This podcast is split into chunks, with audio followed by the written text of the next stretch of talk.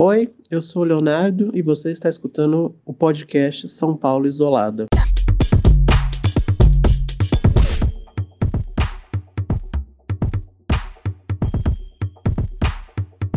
Eu tenho 1,70m, 77kg e tô um pouco naquela fase da vida que mistura um pouco coisas de jovens e coisas de velho.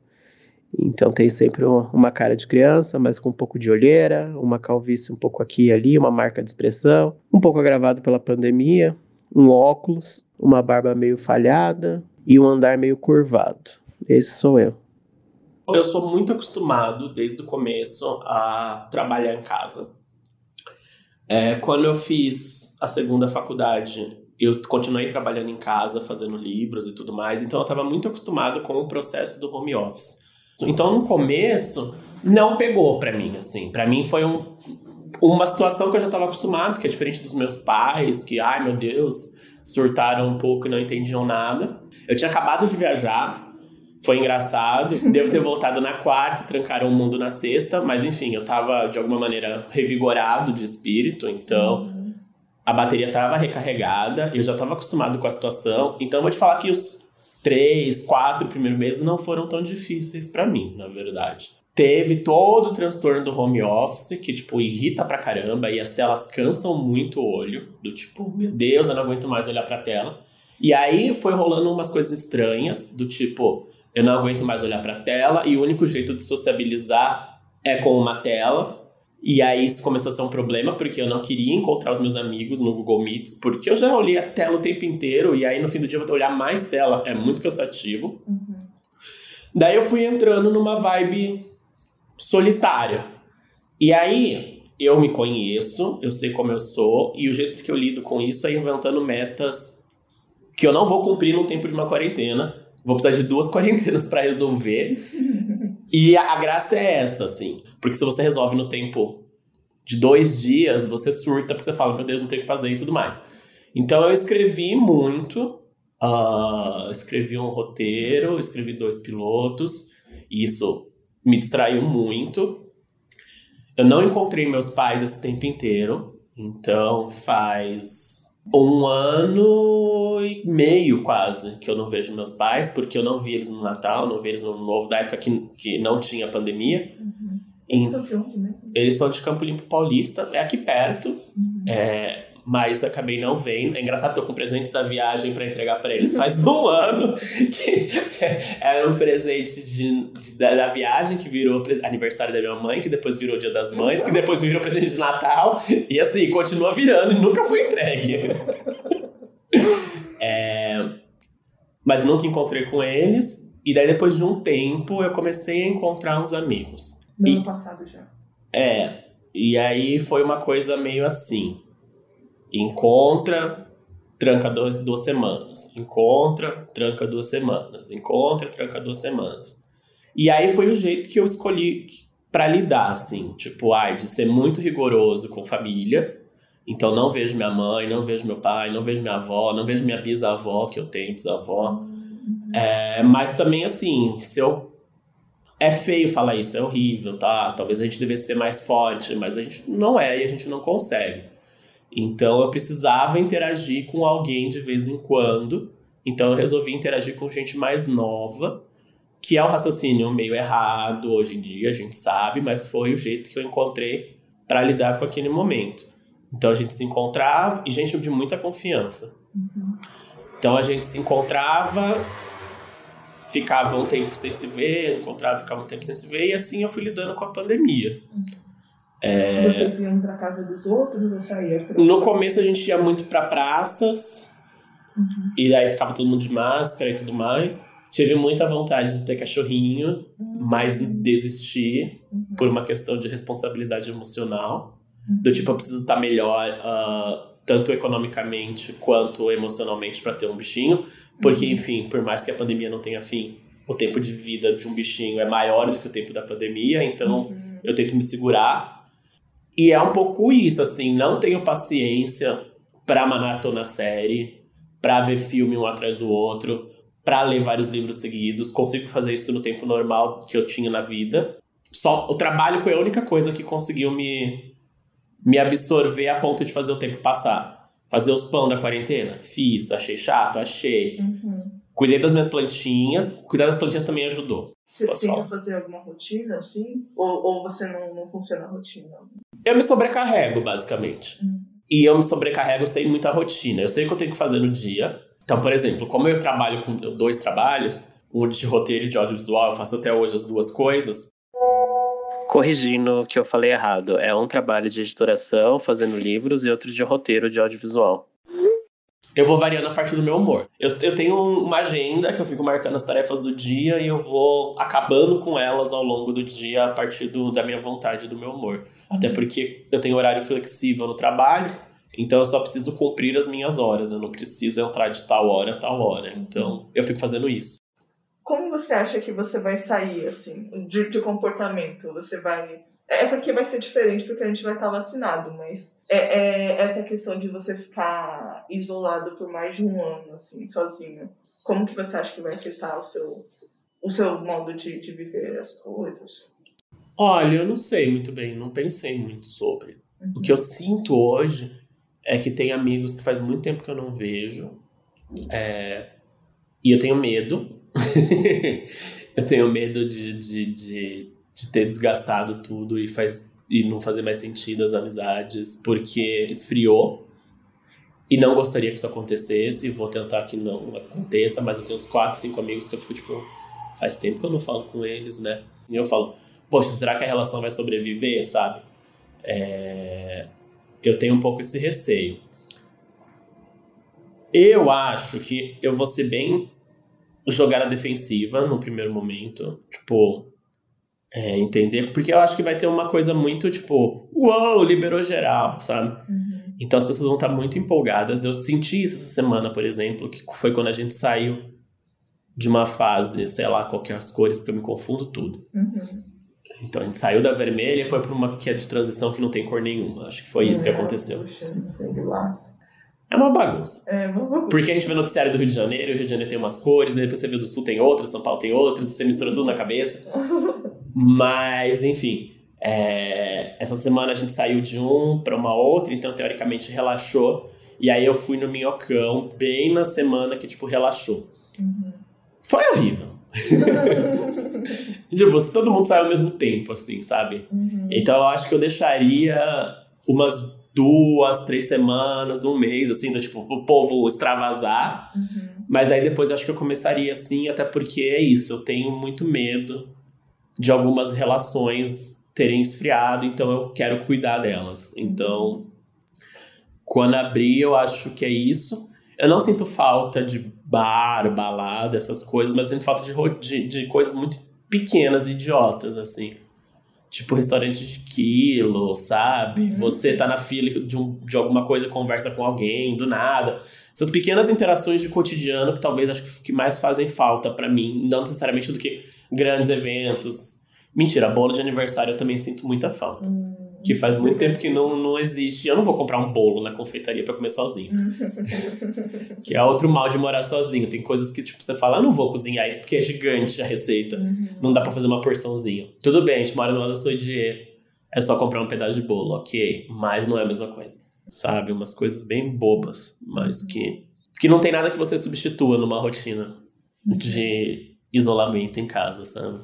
Ah, Nada numa parada mística ou especial ou nada disso, assim, tipo, dia a dia mesmo, sabe? Uhum. falar com fulano do trabalho. Falar, vamos comprar um pão de mel lá embaixo? Vamos, daí desce os dois, compra um pão de mel na máquina, de, de doce, sabe?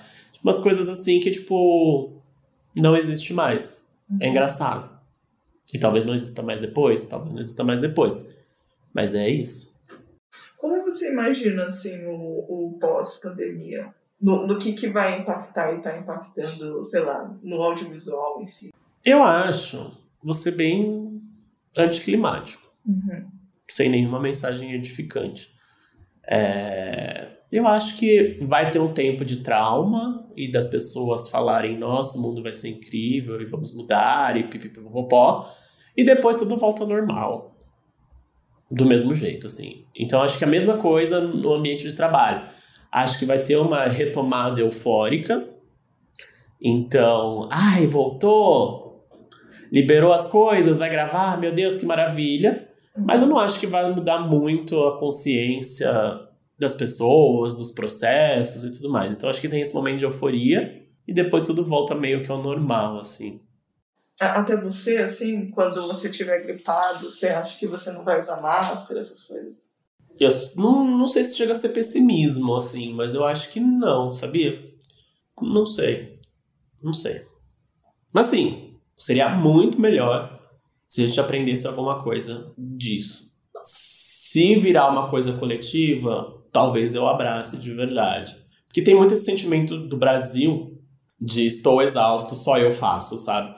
Então, tipo, ah, só eu uso máscara, que bosta. Então, pra que, que eu vou usar? Só eu faço isso. Eu não tô falando que eu não uso, eu estou falando que tem esse, esse, esse cansaço de que só você parece que está fazendo certo. Uhum. Os vizinhos daqui fazem um jeito, o vizinho daqui do outro lado faz de outro. Eu, então, tipo, não tem esse sentimento que a gente viu acontecer nos países orientais, pipipipopó.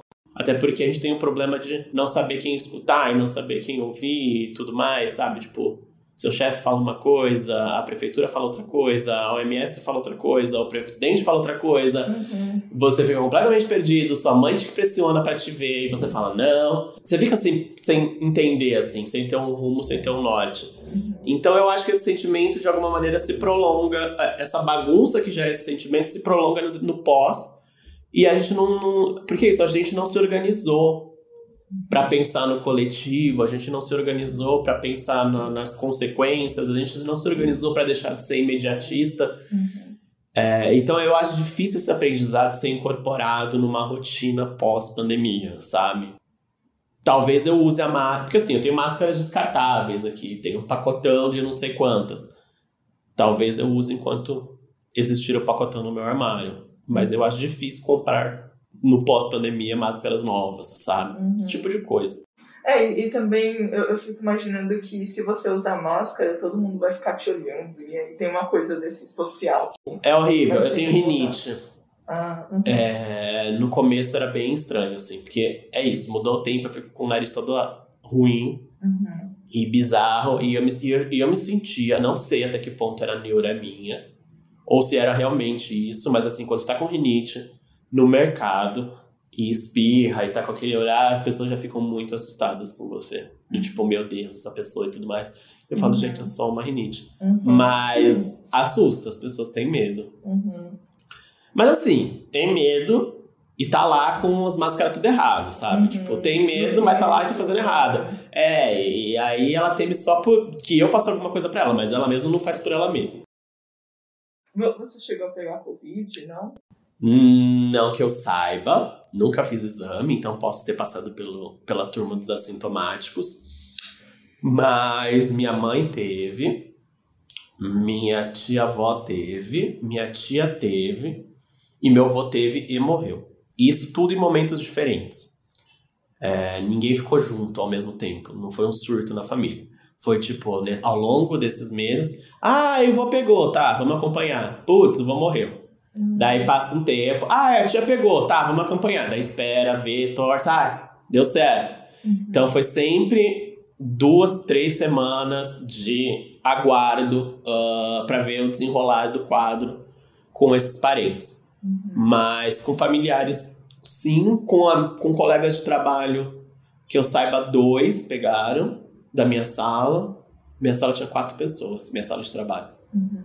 Então, sei lá, 50%. Sinto muito pelo seu vô. Faz bastante tempo, sabia? Foi logo no começo, ele foi um dos primeiros. É, foi, sei lá, eu não sei quando começou a pandemia, acho que foi em março, né? Uhum. E morreu em abril.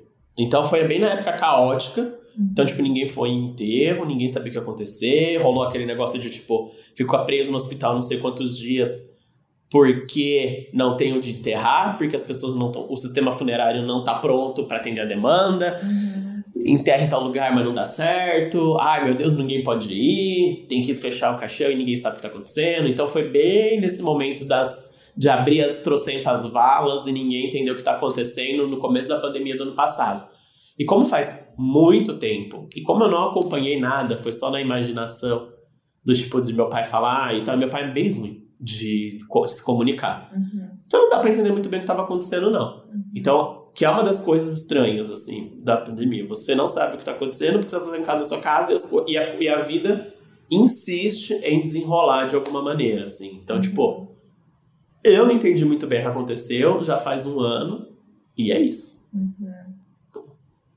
Você vai pegando nas pontinhas, né? Até você, de fato, talvez se encontrar com a pessoa e É, conversar até. é. A minha mãe, por exemplo, pegou, e como eu disse, meu pai é meio ruim de se comunicar, e eu tinha que me comunicar com ele para entender o que estava acontecendo. E aí rolava várias coisas do tipo mensagens ambíguas do meu pai. Daí, tipo, eu não sabia se minha mãe tava bem ou se minha mãe tava mal. E eu não podia ir lá para saber, e eu tinha que ficar aqui. E era isso, era um exercício de ser zen e aguardar o tempo passar e ver o que acontece.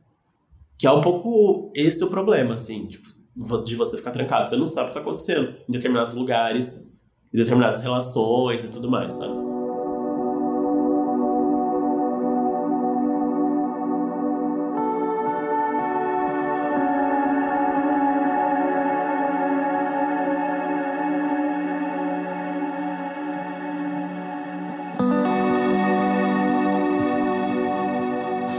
E o que você tá achando da, da condução da pandemia pelo governo, assim, aqui no Brasil? Olha, eu não sei como falar essas coisas, porque óbvio que a gente não tem condições técnicas de avaliar e falar com propriedade as coisas, mas a gente tem um sentimento que é muito claro, que é um sentimento que tudo é uma grande bagunça e ninguém se entende. E aí eu tô falando de várias esferas de governo, não tô falando só do governo federal, que talvez seja o ápice da bagunça e todo mundo sabe, e é um lugar comum e etc. Mas eu tô falando também de prefeitura, eu tô falando de governo do estado, e é uma grande bagunça. É um, e a gente sabe que tudo é uma guerra de interesses, é, né? Na época da eleição, libera as coisas, depois da eleição fecha, esse tipo de coisa. Então você não sabe o que está por trás de todas as decisões, você não confia em ninguém, em nada, e você não sabe o que, que vale mais, assim. E isso é muito problemático. Então, é, essa desconfiança, eu acho que é o pior sentimento. Essa desconfiança com, com quem deveria estar no controle, quem deveria, uh, de alguma maneira, organizar a bagunça, assim. E daí você vê que a bagunça tá desorganizada, assim, sabe? Tipo, você não sabe em quem acreditar. Ah, escola é bom voltar, escola não é bom voltar. É, escola é bom ou não é, sabe? Tipo, é um sentimento muito estranho. E é um sentimento que eu acabo. Daí eu ligo meu modo de não confiar em ninguém. Então, não confio em ninguém, porque é isso. É, me disseram que era três semanas, depois me disseram que era não sei quantos meses. E assim, vamos ser muito sinceros: médicos sabem o que está acontecendo. Eles sabem que o tempo, tipo, epidemiologistas e tudo mais, eles sabem que o tempo do desenvolvimento de uma doença é dois, três anos, sabe? Assim. É, isso podia ser contado desde o começo, mas não é contado, e nunca é. E sempre é uma coisa tipo, ah, mudou, agora é isso. Então eu, eu liguei o meu modo desconfiado, assim, de alguma maneira. Ah, nem os cientistas, assim, você tem.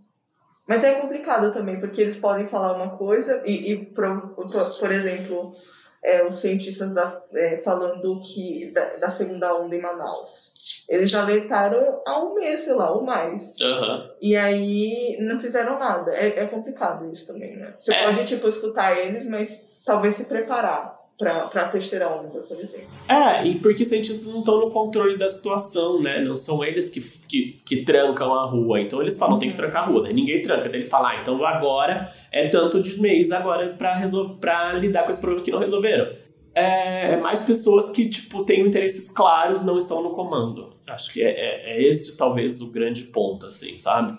Pessoas, as pessoas pensam na, sua, na minha saúde? Pensam, mas ao mesmo tempo elas pensam na reeleição, ao mesmo tempo elas pensam é, em privilegiar determinada classe, ao mesmo tempo elas pensam, é, Uhum. É, sabe, de não diminuir a alíquota de imposto, ao mesmo tempo elas pensam uhum. Várias nos coisas que é, várias coisas que podem me ferrar e que eu talvez não esteja sabendo, não esteja per- percebendo, assim. Então é isso. Você liga muito modo desconfiado pra tudo. E, e o futuro pós-pandemia, assim, do Brasil? E, e o seu pessoal também, como que você imagina?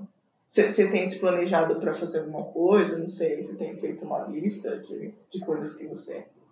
E também na morte, assim, você tem pensado? Eu sempre pensei na morte. É um assunto que me interessa enquanto artista. Então não é que a morte entrou na rotina agora.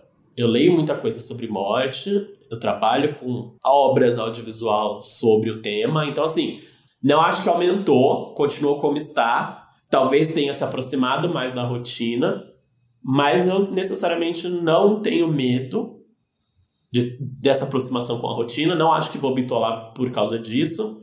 Acho que vou escrever mais, acho que vou. Porque é isso, se é um tema que me interessa, está mais próximo cada vez mais, isso me torna mais produtivo na minha criação artística. Isso é bom. É. E qualquer outra coisa? É do futuro, do pós-pandemia. Então, eu não sei como é que vão estar as coisas. Como eu te falei, eu, às vezes eu penso em mudar de apartamento, às vezes eu penso uh, em morar com uma pessoa, é, dividir para ter companhia e tudo mais. Às vezes eu penso que eu posso levar minhas relações de uma maneira diferente. E é foda porque eu tava passando é, no profissional por um processo de transição de carreira, né? Então eu tava com dois trabalhos, querendo chegar na meta de ficar só com um, e eu não consegui fazer isso. E, e assim, eu entrei na faculdade em 2014, numa faculdade de curso integral, tendo que pagar minhas contas sozinho, morando em São Paulo, que é uma cidade puta cara, é, e trabalhando. E aí e eu consegui fazer o curso superior do audiovisual, que é um curso meio cansativo, e trabalhar ao mesmo tempo. E aí depois eu comecei a trabalhar no mercado de audiovisual, mas enfim, eu, eu ainda tinha as contas do custo de vida de São Paulo, então continuei fazendo livros. E aí a meta era, bem no começo da pandemia, chegar no lugar de só ter um trabalho. Porque ter um trabalho é qualidade de vida, né, minha gente? você consegue limpar a pia, você consegue eventualmente ir no cinema, você consegue ver o que tá passando na TV. Uhum. Mas eu não consegui. Então, e enquanto o tempo da pandemia durar, eu tenho, eu tenho a impressão que eu, eu ainda não vou conseguir. Mas eu quero muito terminar o que a pandemia interrompeu. E que é as coisas, desenrolar as coisas do trabalho. Mas é um pouco isso, assim, eu crio muitos planos, mas eu crio planos por lazer. Pô, não sei se eu vou executar todos eles. Pô, ah, hoje eu penso, ah, e se eu fizer isso, morasse em tal lugar e fizesse tal coisa, e daí tivesse tal bichinho e fizesse, né? né? Uhum. É quase esse exercício e amanhã eu mudo totalmente de pensamento. Ah, e se eu morasse em outro lugar, e se eu fizesse outra coisa e tal. E aí não, eu não acho que seja eu surtando, mas sou eu exercitando as possibilidades. Uhum. E ao mesmo tempo é isso. Não sei o que, que vai acontecer, porque eu tento não criar metas e expectativas para não me frustrar, porque era para ser três semanas, como eu disse, já faz não sei quantos meses que a gente tá nessa. Uhum. Uhum. E assim, tô pessimista? Tô pessimista. Então, assim, acho que 2021 tá perdido já. Uhum. Nessa questão de, de, de, controle da própria vida. É, a gente vai viver reativo às coisas, uhum. reagindo ao mundo de fora, assim. Acho que só em 2022 que eu vou ter o controle de tipo, ah, não, vou fazer isso, vou fazer tal coisa, vou investir nisso, vou investir tal coisa. Uhum. Então eu tô nesse momento de experimentar na minha cabeça, pensar, e é isso. Uhum. E, e no Brasil, assim? Ah, 22 tem eleição, né? É. Eu tenho medo dessa eleição. Real, oficial, e não é retórico, e não é a Regina Duarte falando, eu tenho medo. Mas, mas eu tenho medo, assim. A gente tá indo por um caminho de extremos de novo. É, eu necessariamente não gostaria desse caminho. Não acho que. Não sou anti-PT, anti-lulismo, nem nada disso. Mas eu acho que a gente está indo por um caminho que não acalma os ânimos. A instabilidade política parece que continua por mais quatro, para mais não sei quantos anos. Uhum. E é um problema, porque eu, não, eu, eu, queria muito que chegasse aquele momento que a gente vai falar: ufa, respiramos, passou. Uhum. Então, de novo, eu acho que o caminho da eleição está indo para esse lugar do tipo. Yeah. Segunda onda. a gente vai ter um revival de 2018 Uhum, e isso é muito cansativo. Muito cansativo emocionalmente, assim. uhum. Então eu, por exemplo, eu estaria disposto a ir pela, pelo famoso caminho que não existe da terceira via, Uhum. só pra ver se acalma os dois lados, assim, a gente fala, tipo, tá, agora vamos conversar, sabe? Uhum. Mas não vejo isso acontecer num horizonte, assim, então é isso. Uhum. Vamos ter que se polarizar de novo. Inferno. Você ainda acha que ele pode ser reeleito? Olha, eu não duvido, não duvido mesmo, mas eu acho muito mais difícil. Do tipo, se eu não tinha esperança em 18, agora eu tenho, pelo menos.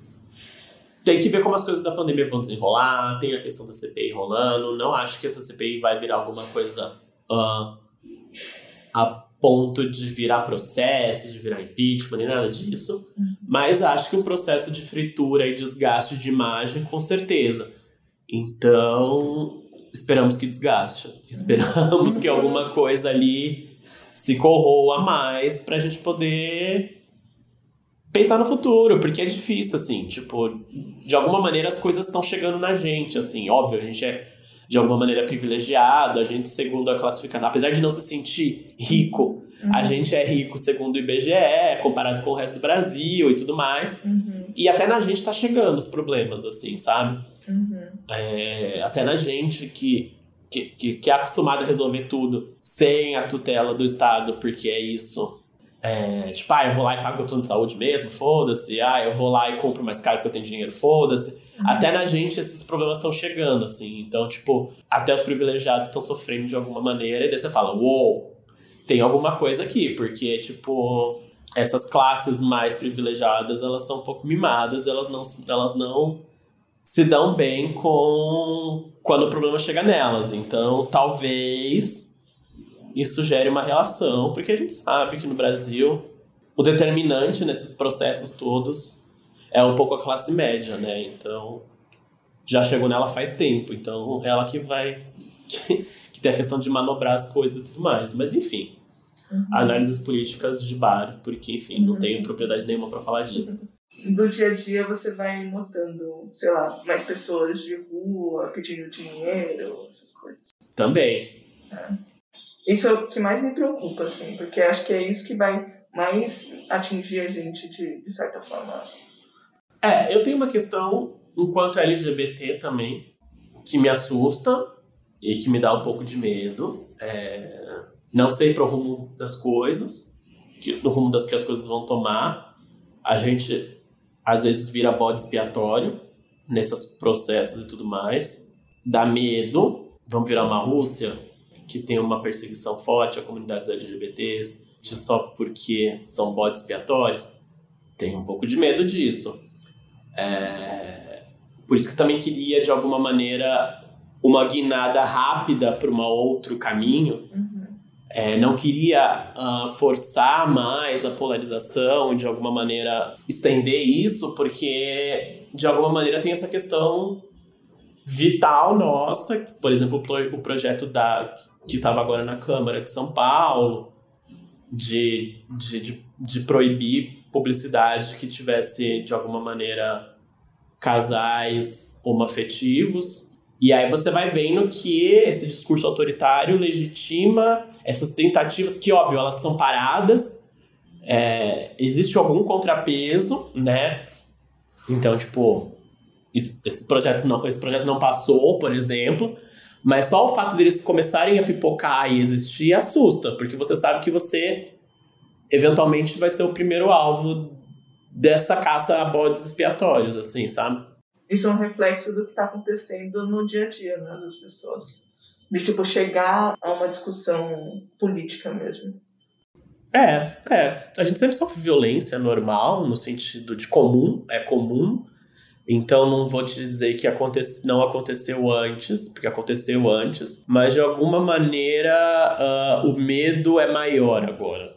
Antes as coisas te pegavam um pouco mais de surpresa, agora você está mais preparado pro pior, assim, de alguma maneira. Não sei se faz sentido.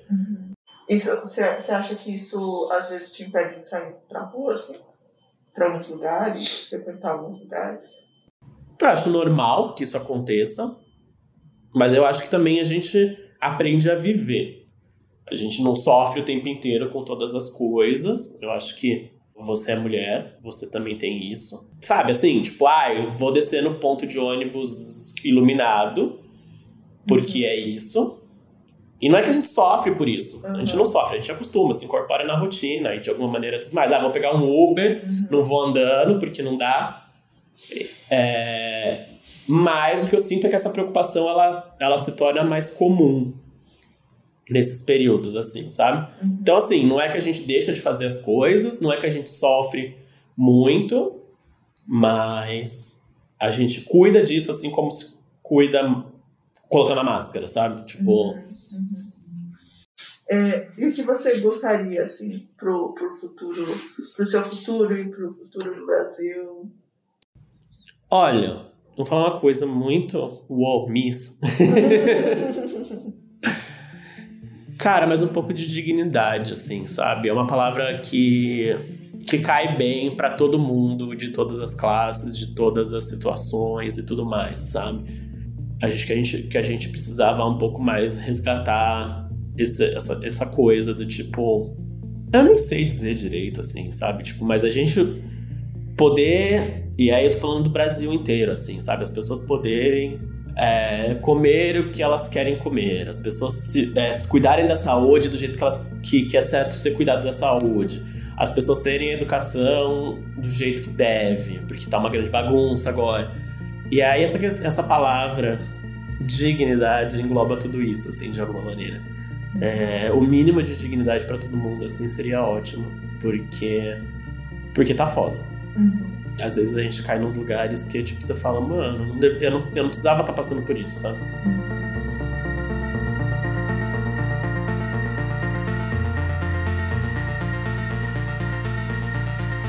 podcast São Paulo Isolada é um projeto independente criado por mim, Isabela Yoshimura.